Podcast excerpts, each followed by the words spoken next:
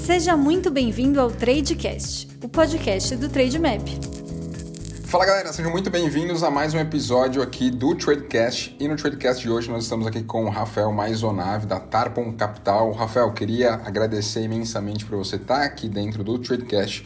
E é um dos primeiros Tradecast que nós estamos fazendo com gestores de recursos, né? Nós falamos muito com grandes influenciadores e tudo mais, mas queremos trazer aqui um pouco desse outro universo que, no fim das contas, trabalha junto desse ecossistema que são gestores de recursos aí que estão há anos no mercado. E Rafael, Queria primeiro agradecer pelo seu tempo, pela sua disponibilidade de estar aqui conosco e queria também que você se apresentasse, é, falasse um pouco da sua trajetória e também do que é e o que faz a Tarpon Capital.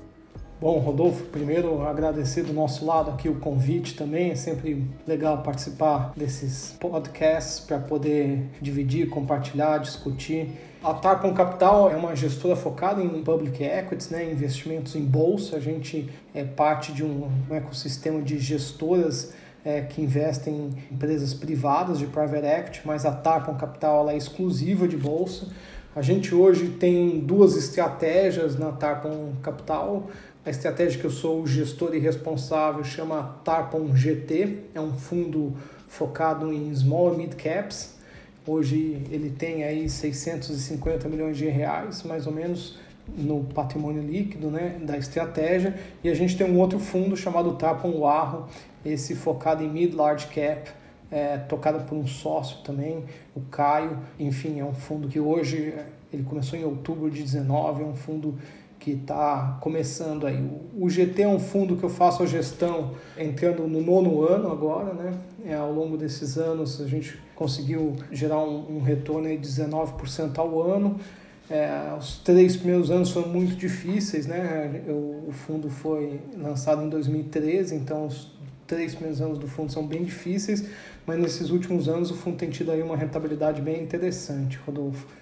E, bom, você falou aqui dois pontos muito importantes, né, que os investidores eles têm que considerar. Acho que o primeiro deles que você falou é a questão aí é, do tempo, né? Então, poxa, você está há quase 10 anos aí fazendo essa gestão dessa estratégia dentro da Tarpon Capital e você falou que tiveram alguns anos aí que foram um pouco difíceis, né? E Poxa, muitos investidores que entraram agora na bolsa estão vendo de 2016 para cá a bolsa, de certa forma, só subindo, né? Não precisa ser um grande gênio no mercado para conseguir ter um retorno nesse período. É. Queria entender um pouco de você a importância disso, né? Porque é, às vezes a gente fala, né? Poxa, pensa é, com horizonte de longo prazo e tudo mais, mas eu sou daquele tipo de pessoa que sempre gosta de ter algo bem fundamentado. E, poxa, você já viu ao longo da sua trajetória a importância do longo prazo se materializar em retorno.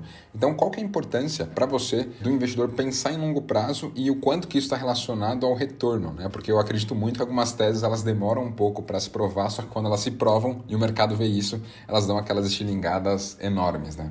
É, perfeito, Rodolfo. Assim, a bolsa de valores, ela é uma, vamos dizer, a gente gosta de olhar a bolsa você investindo através né, da bolsa em empresas. Então, basicamente, você compra né, pequenas participações de empresas listadas. Né? Então, assim, essencialmente, está comprando uma empresa. Né?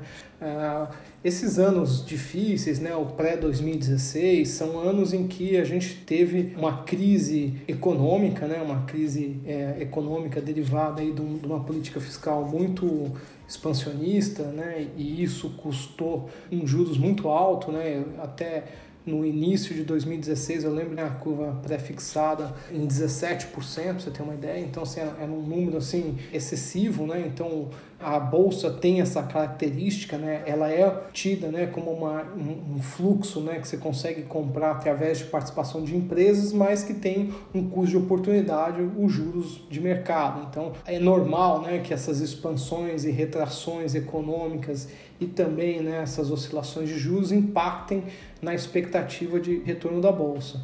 Essa questão do longo prazo, ela é essencial, né? Assim, é, uma empresa ela é constituída ao longo dos anos, né? Uma tese de investimento você vai construindo ela ao longo dos anos. A gente acha que o período mínimo, né, de avaliação de um fundo ou de um investimento são três anos para começar a avaliar. Antes disso, você tem né, muita possibilidade né, de ruído, de, de desinformação, de, de fluxo.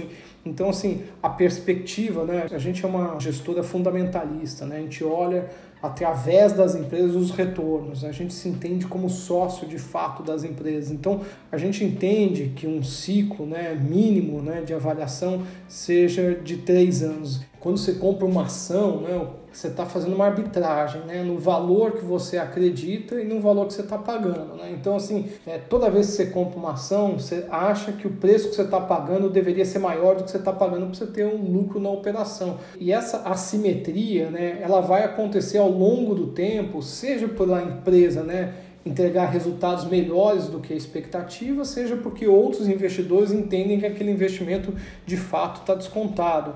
E isso toma tempo, né? A gente já teve empresas, a gente tem empresas que a gente investe ao longo desses nove anos do fundo, né? Empresas que estavam desde o D0 do fundo até hoje a gente tem. O que a gente fez foi aumentar e diminuir a posição, né? Quando você faz a gestão do fundo, isso é importante dizer também, a questão do tamanho da posição, a gente fala sizing, né? Mas em português é o tamanho, né? O tamanho da posição também faz uma diferença brutal. Você, quando você faz um investimento, né, uma carteira, você tem, né, a priori, se você não fizer nenhum tipo de alavancagem, você tem 100% do capital para ser empregado. Se você botar 2% numa empresa ou botar 10% numa empresa, o resultado depois de um ano é completamente diferente, entendeu?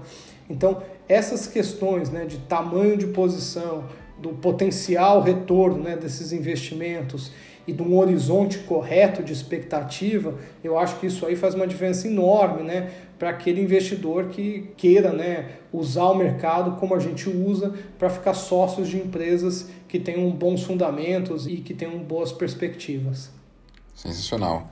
É muito bom ter um papo com o gestor de recursos, porque ter essa questão aí de gestão de carteira lá é fundamental e tem até algumas perguntas aqui em relação a isso, porque você citou, né? Poxa, tem empresas aí que vocês têm há nove anos dentro desse fundo e, poxa, você vai ali reajustando, né? Tem momentos que ela está maior na carteira, tem momentos que ela está um pouco menor.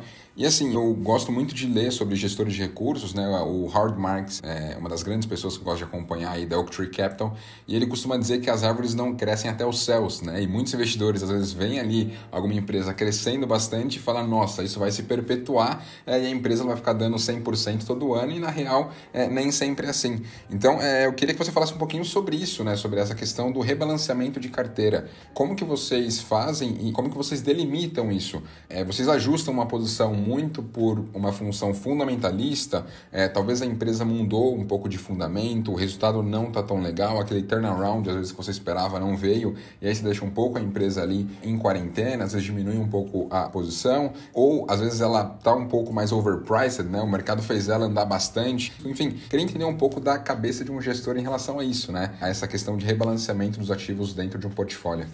Eu considero, assim, né, Rodolfo, que o bom investimento é um investimento consciente, né? um investimento que você consiga né, claramente definir né, as razões que você está investindo. Então, isso para mim é fundamental. Né?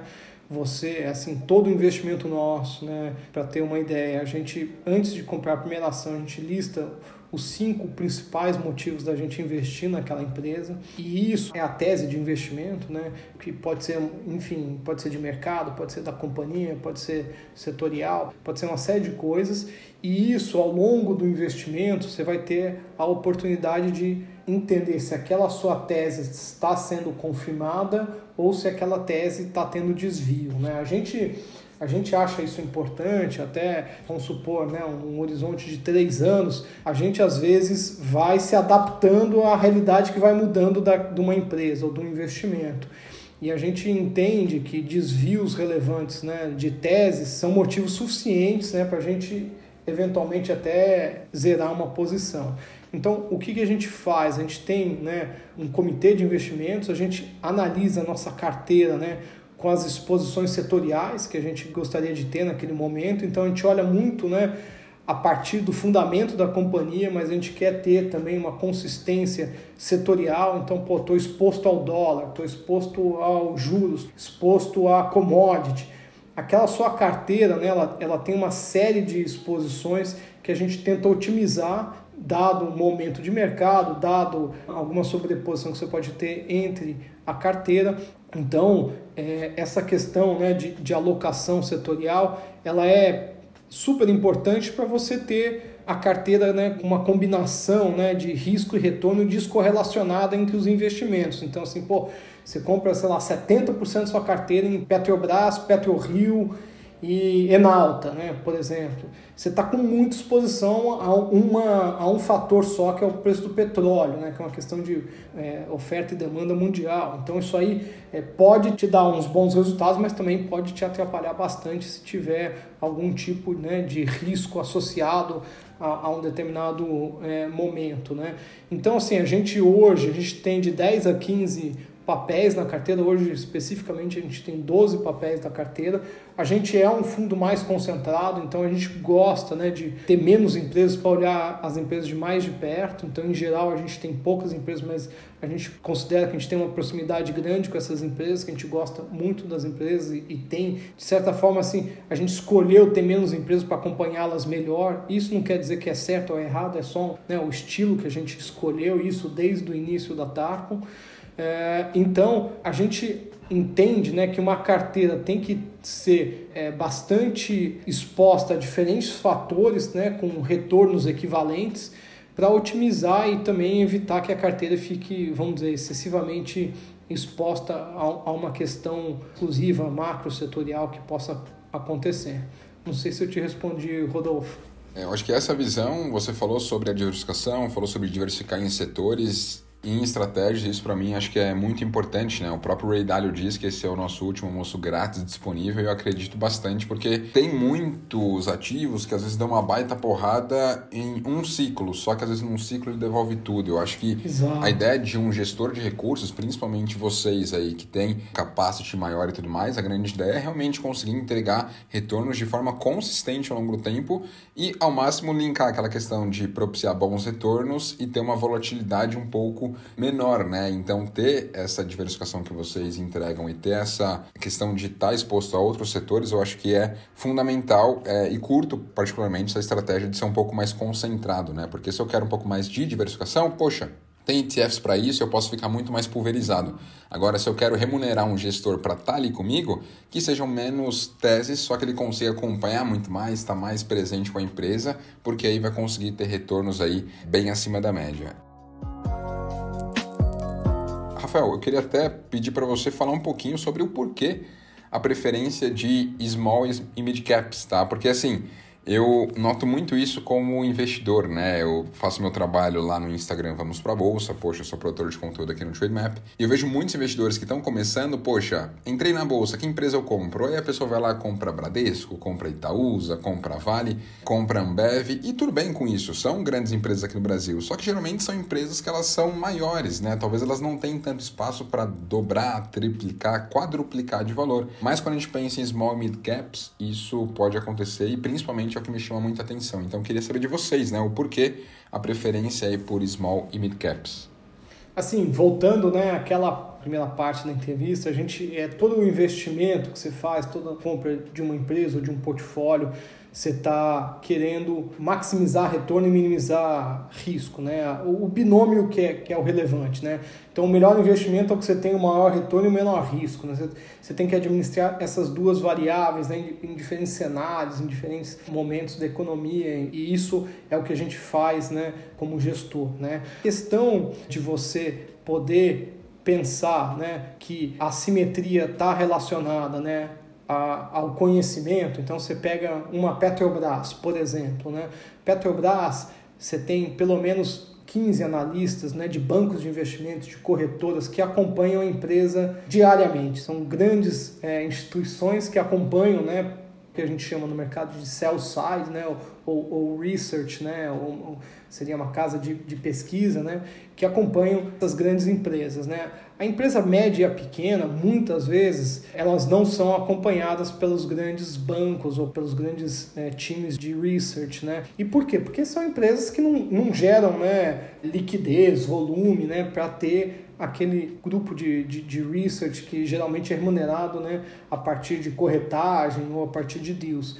Então, no universo de small e mid caps, a gente entende que a possibilidade de ter uma simetria é maior, né? a possibilidade de você encontrar empresas mais descontadas é maior do que no universo de empresas mais líquidas. Né? Então, assim, a simetria em geral ela é favorável a essas empresas. Né? Essa é a primeira questão. A segunda questão é que a gente hoje tem um fundo de 650 milhões, a gente vai fechar o fundo com um bilhão de reais, a gente vai fechar, e isso é uma questão importante, porque assim, muitos dos grandes investidores, né, eles, à medida que vão aumentando né, o recurso que eles vão é, administrando, eles vão ficando mais limitados nas ações que eles podem comprar. Então a gente tendo um fundo vai é, de um bilhão de reais, é um fundo que ainda te dá uma certa flexibilidade de investir em empresas que fundos maiores não investem, né, por uma questão de liquidez. Então, como né, parte desses recursos né, que a gente investe são recursos dos próprios sócios, a gente entende né, que investir num universo de empresas que o potencial de valorização é maior e que menos né, investidores estão acompanhando, a probabilidade de investir e ter né, retornos ao longo dos anos é maior. Então, são esses dois os principais motivos, tá, Rodolfo, quando a gente investe né, nesse universo, né, nessa classe de ativo que é small e mid cap. E precisa pensar, né? Quem a empresa que é grande hoje, no passado ela foi uma empresa pequena, né? Então, acho que esse é o grande ponto. Eu costumo dizer que o melhor investimento é comprar small e vender a mesma empresa como large cap, né? A gente já fez isso algumas vezes, esse é o melhor ciclo que você pode ter, né? Você compra ela small e você vende ela large, né? Então, assim, é, grandes empresas já foram pequenas, a informação é menos né, disponível, você precisa gastar mais tempo fazendo a sua pesquisa. Então, para você ter uma ideia, hoje as três maiores empresas do fundo, só uma tem cobertura de banco, é, cobertura formal. As outras duas não tem uma cobertura, você não consegue é, saber através né, dessas desses times de research o quanto que a empresa tem potencial de valorizar. Então, isso aí você vai ter que fazer por você mesmo e isso acaba também limitando o número de pessoas que olham para esses ativos, né? Boa, com certeza, muito bom. E a gente vê também uma onda de IPOs aí bem grande, né? E cada vez mais empresas sendo listadas e principalmente empresas menores, né? Nós, nós vimos aí a Melius, a própria Espaço Laser, a Mosaico, enfim, inúmeras empresas que entraram aí com esse perfil, né? Empresas aí com menos de 10 bi de valor de mercado, então acaba sendo interessante por serem novos cases aí possíveis, muitas vezes de setores aí distintos, teve a Ambipar também, enfim, várias e várias empresas aí realmente bem interessantes alguns setores que não tinham ainda na Bolsa Brasileira e agora nós temos, mas assim, Rafa, nós sabemos, né? Nós já falamos aqui algumas vezes que, poxa, é, vocês pensam em ter uma carteira de investimentos aí, né? O fundo, como um todo, ele tem ali de 10 a 15 ativos e, poxa, tem que ter essa questão da diversificação e tudo mais. Só que alguns investidores, né, principalmente quem nos ouve aqui pelo Tradecast, muitas vezes quer ouvir alguma tese de investimentos. Né? Então eu queria saber se você pode, é claro, compartilhar aí alguma tese que você vê aí, o seu time vê com bons olhos para 2021 e pode, enfim, ser interessante, né? Porque a grande ideia de ouvir uma tese é realmente saber o porquê que vocês estão investindo, o racional por trás, qual é o diferencial dessa empresa e não simplesmente sair daqui e lá comprar. Não, acho que a ideia é realmente entender um pouco sobre a tese. Então, se você puder compartilhar uma aqui conosco, vai ser muito bom.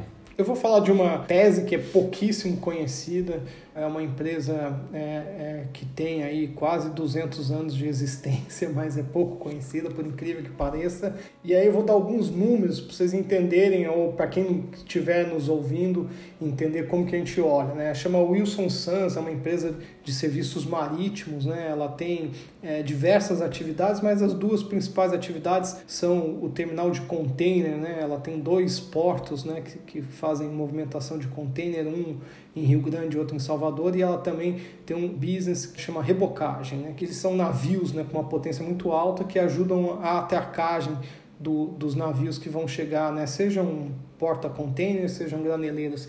E é uma empresa que tem a característica dela que é interessante para a nossa carteira, ela tem 100% do EBITDA dolarizado. Né? A maior parte do negócio dela, que é a rebocagem, ela tem receitas em dólares e alguns custos em reais. Né?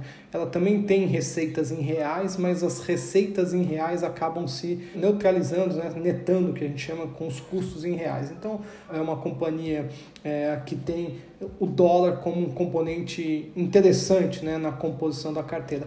Além disso, né, ela tem um valor de mercado de aproximadamente 3 bilhões de reais, tá? E ela tem uma dívida que ela fez para fazer um investimento recente, tem reduzido a dívida na expansão do porto, em outros segmentos. e hoje ela tem uma dívida de 2 bi. Hoje ela é uma empresa né, de valor, a gente chama de enterprise value, né, que seria o valor da firma de 5 bilhões de reais. Tá? Em 2020, ela fez é, 900 milhões de reais de EBITDA, 900 milhões de reais de EBITDA, então ela está negociando aí a múltiplos né, extremamente atrativos. Por exemplo, a Santos Brasil. A Santos Brasil tem o melhor porto do Brasil, sem dúvida nenhuma, é o porto mais relevante, né, pela proximidade que tem com São Paulo, pela movimentação e pela proximidade com a indústria. Mas hoje a Santos Brasil ela tem um market cap de aproximadamente 5 bilhões e 700, mais ou menos, tá? Ela tem 700 milhões de caixa líquida, ela fez uma oferta recente. O enterprise velho, né, o valor da, da, da firma é 5 bilhões também. Aí você fala, pô, as duas valem o mesmo. Só que a Santos Brasil fez ano passado 210 milhões de EBITDA. Então, assim, quando você compara a Santos Brasil com a Wilson Sons, você tem duas empresas né, que têm o mesmo valor, só que uma faz quatro vezes e meio o EBITDA da outra e é desconhecida, é dolarizada, é, paga dividendo, ela vai pagar um dividendo bastante relevante agora no mês de abril, ela vai pagar 40 milhões de dólares, 38 milhões de dólares de dividendo para os acionistas, ela fica ex e, e o pagamento é três dias depois, ela não tem essa questão de declarar o dividendo e, demorar para pagar, ela paga religiosamente todos os anos um dividendo bastante interessante e é uma empresa que, assim, você conversa né, com quem conhece o setor, quem conhece a empresa, pouca gente consegue te explicar por que, é tão barata. Assim, é uma empresa que assim, ela, ela é extremamente descontada. Né? É, um dos limitadores é que ela é uma BDR, apesar de ser uma empresa com operações no Brasil, a sede dela é fora do Brasil. É, a empresa até existe alguns estudos de redomiciliação, né, mas isso aí envolveria né, ganhos e perdas, uma avaliação que eles estão fazendo. Mas quando você coloca ela né, ao lado de uma Santos Brasil, você vê o nível de desconto que você tem nessas empresas né, de menor capitalização. Então, é uma empresa que vale aí 5 bilhões, uma dívida que está sendo paga, e tem mais ou menos um bilhão de EBITDA, né, grosso modo. Então, assim, esse tipo de situação é difícil você encontrar em empresas com maior capitalização. É uma empresa que tem uma vantagem competitiva, né? ela tem a renovação dos contratos de concessão do, dos terminais. Rebocadores, né? a maior empresa de rebocadores do Brasil, tem 27% de participação de mercado e tem um componente de dólar que, né, para uma carteira, ele te ajuda a ter uma certa proteção, né? Para eventuais desvalorizações da moeda, é, ainda que a ação não seja cotada em dólar, o negócio é, o que importa é o negócio. Né? O negócio, se ele continuar crescendo e continuar entregando bons resultados como eles têm feito, você vai ter um fluxo né, em dólar numa empresa listada aqui no Brasil, com regiões e setores que são, para nós que estamos aqui no Brasil, fáceis de serem entendidos. Então, acho que o Wilson representa bem aí o que a gente procura e o que a gente gosta de, de olhar. Realmente, essa questão portuária ela é de suma importância. Nós vimos aí recentemente, aconteceu lá no canal de Suez, né? Muita gente fala, nossa, é, avião comporta tudo. Não é bem assim, né? A gente tem que pensar que muito do nosso planeta é água, então essa questão aí é muito relevante. Poxa, que presente para todos que estão ouvindo aqui o Tradecast conseguir ouvir um pouco sobre essa tese que é tão pouco falada. Confesso que eu já é, conhecia, mas muito mais por investir em fundos imobiliários que têm galpões em que a Wilson Sons é uma das locatárias, mas não por conhecer realmente o, a fundo o negócio como você trouxe aqui. Então, realmente é muito legal tudo isso. E até uma questão aqui, né, Rafa? A gente passou aí de 3 milhões de CPFs na bolsa no ano passado. Né? A gente está aí indo para 4 milhões e, poxa, cada vez mais pessoas estão vindo aqui para a bolsa, estão buscando se expor aí a renda variável, principalmente no cenário de juros aí tão baixo, né? Já tivemos uma sinalização de que ele pode aumentar, mas ainda assim é um patamar muito baixo se comparado ao que você bem falou, né? Títulos pré-fixados que pagavam lá na ordem de 17% ao ano, em 16%, por exemplo. Então é um cenário completamente diferente. Eu queria saber de você, né? Dada a sua experiência no mercado, o que você poderia dizer de dica barra conselho para esses novos entrantes aí na bolsa para ter sucesso no mercado, né? Porque eu acho que isso é muito importante, porque você pode aprender com seus próprios erros ou você pode aprender com aquelas pessoas que já trilharam ali um caminho, que tropeçaram, caíram, levantaram, tiveram resultado e estão aqui. Então eu queria que você falasse um pouquinho sobre isso, por favor. Eu acredito assim, né? Primeiro, o mercado financeiro exige uma dedicação importante, uma dedicação intelectual, uma dedicação é, bastante importante. Então, à medida né, que tenham mais investidores, eu acho isso super benéfico, assim como os IPOs, como você falou agora há pouco. Quer dizer, quanto mais IPO, melhor para o Brasil, entendeu? A gente, quando participa de um IPO, a gente está, na verdade, fomentando investimento, fomentando expansão, reduzindo o custo de endividamento de algumas empresas. Isso aí, na minha visão, é ultra positivo para o Brasil. A gente tem que torcer para que esses IPOs continuem acontecendo. Para você ter uma ideia, no Brasil a gente tem aí entre 250 e 270 empresas que são possíveis de serem investidas, né? Nos Estados Unidos são 7 mil, então assim, a gente é muito mal representado, né?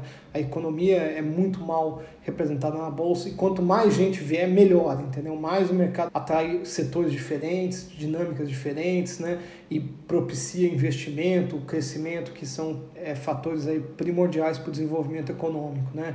Agora, para o investidor né, que se interessa pela bolsa, a gente tem um conceito que a gente gosta muito, que é o ciclo de competência. Então, é, se né, o investidor decide investir na bolsa diretamente, que sempre é possível, é importante, a forma como a gente acredita é respeitando né, os ciclos de competência. O que, que são ciclos de competência? São setores que você ou tem exposição, ou já trabalhou, ou conhece, ou estudou, e, e isso vai ajudá-lo né, a tornar o investimento mais consciente, aquela coisa que eu falei lá também no, no começo, entendeu?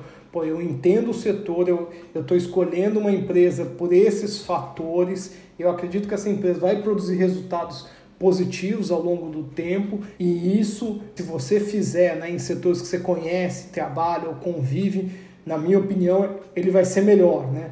O ciclo de competência ele pode e deve ser expandido, né? você não precisa ser limitado a um ciclo de competência, mas você deve conhecer esse ciclo de competências, respeitar o ciclo de competência e saber né, que é, a ampliação sempre é lenta, demorada e dolorosa, mas ela é possível mas é, se for iniciar, que comece com aqueles setores que têm mais familiaridade, mais proximidade, mais conhecimento, para poder fazer as escolhas que produzam resultados bons. Né?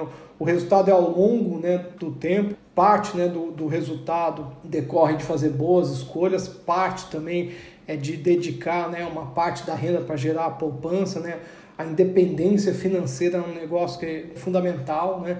Você ao longo do tempo gerar a sua própria previdência privada, vamos dizer assim, e a bolsa é o melhor lugar para fazer isso em qualquer geografia do mundo. Vai ter momentos difíceis, vai ter momentos doloridos, mas se você fizer isso consistentemente ao longo do tempo, né, então você vai conseguir compor ao longo do tempo. Então, eu também acredito muito nesse investimento que é feito mensalmente ou trimestralmente ao longo de muitos anos para você pegar altos e baixos. Então vai ter momentos que você não vai pegar o melhor preço, vai ter momentos que você vai pegar preços espetaculares. E, e infelizmente, né, essa é, é a natureza da bolsa.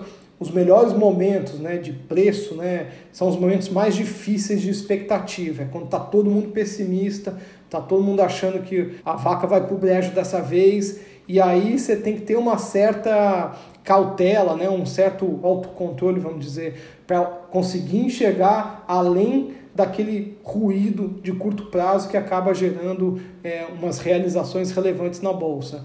A é outra questão que eu acho importante também, Rodolfo, é alocar o capital que você tenha, né, que você não tenha necessidade nos próximos 3, 5 anos de usar aquele capital. É capital de longo prazo mesmo, entendeu? É, porque um, um dos maiores inimigos né, do investidor é o próprio investidor. Então, pô, alocou um capital que vai precisar daqui a um ano, a bolsa deu uma realizada, vai dar tudo errado, vai culpar a bolsa, vai culpar o Bolsonaro, vai culpar sei lá quem.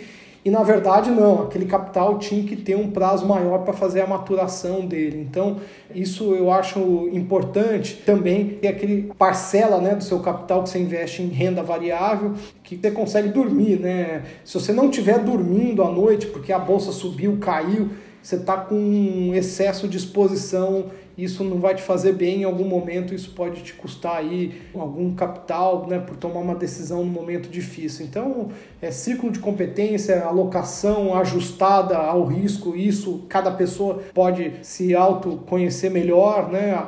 Tá começando a não dormir porque a bolsa tá caindo demais, espera um pouco, faz né, alocação em renda fixa, em imóvel, mas tem essa consciência de que a produção de, de riqueza, de, né, os juros compostos, ele vai sendo produzido ao longo dos anos. Né? Então isso faz uma diferença enorme, né? você compor capital. Né? Dizem que o Einstein falou que o juros compostos é a oitava maravilha do mundo. Ninguém nunca achou essa citação. Se ele não falou isso e alguém né, inventou, está muito certo, porque o, o juros compostos realmente faz, ao longo do tempo, um efeito muito relevante no capital.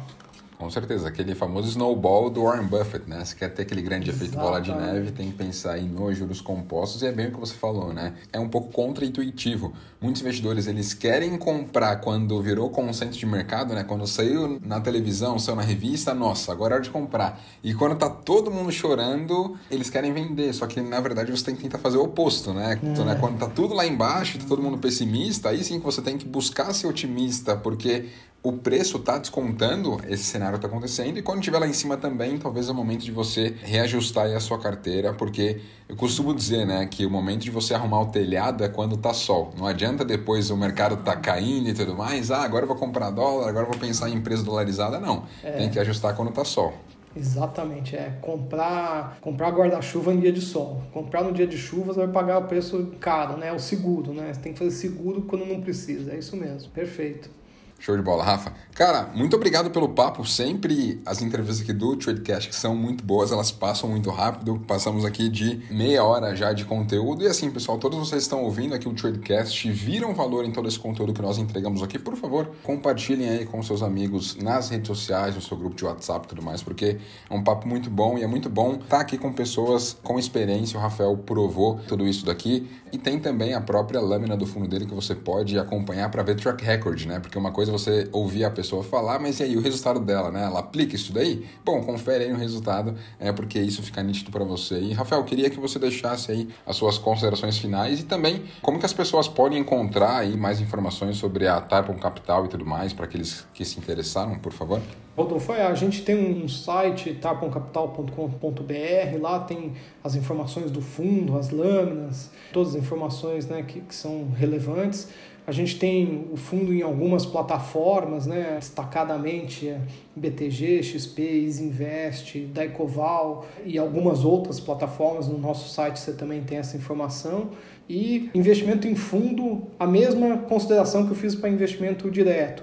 É longo prazo, é fazendo ao longo do tempo, é saber que o capital vai compor ao longo do tempo. Então, seja fundo ou seja ações, uma participação do investimento que você considera adequado né, para o seu perfil de risco. Então, essas são sempre considerações que ajudam a conviver com um fundo de ações ou investindo diretamente em ações. Show de bola, Rafael. Muito obrigado pelo papo e obrigado por você que acompanhou o Tradecast até aqui. Até mais.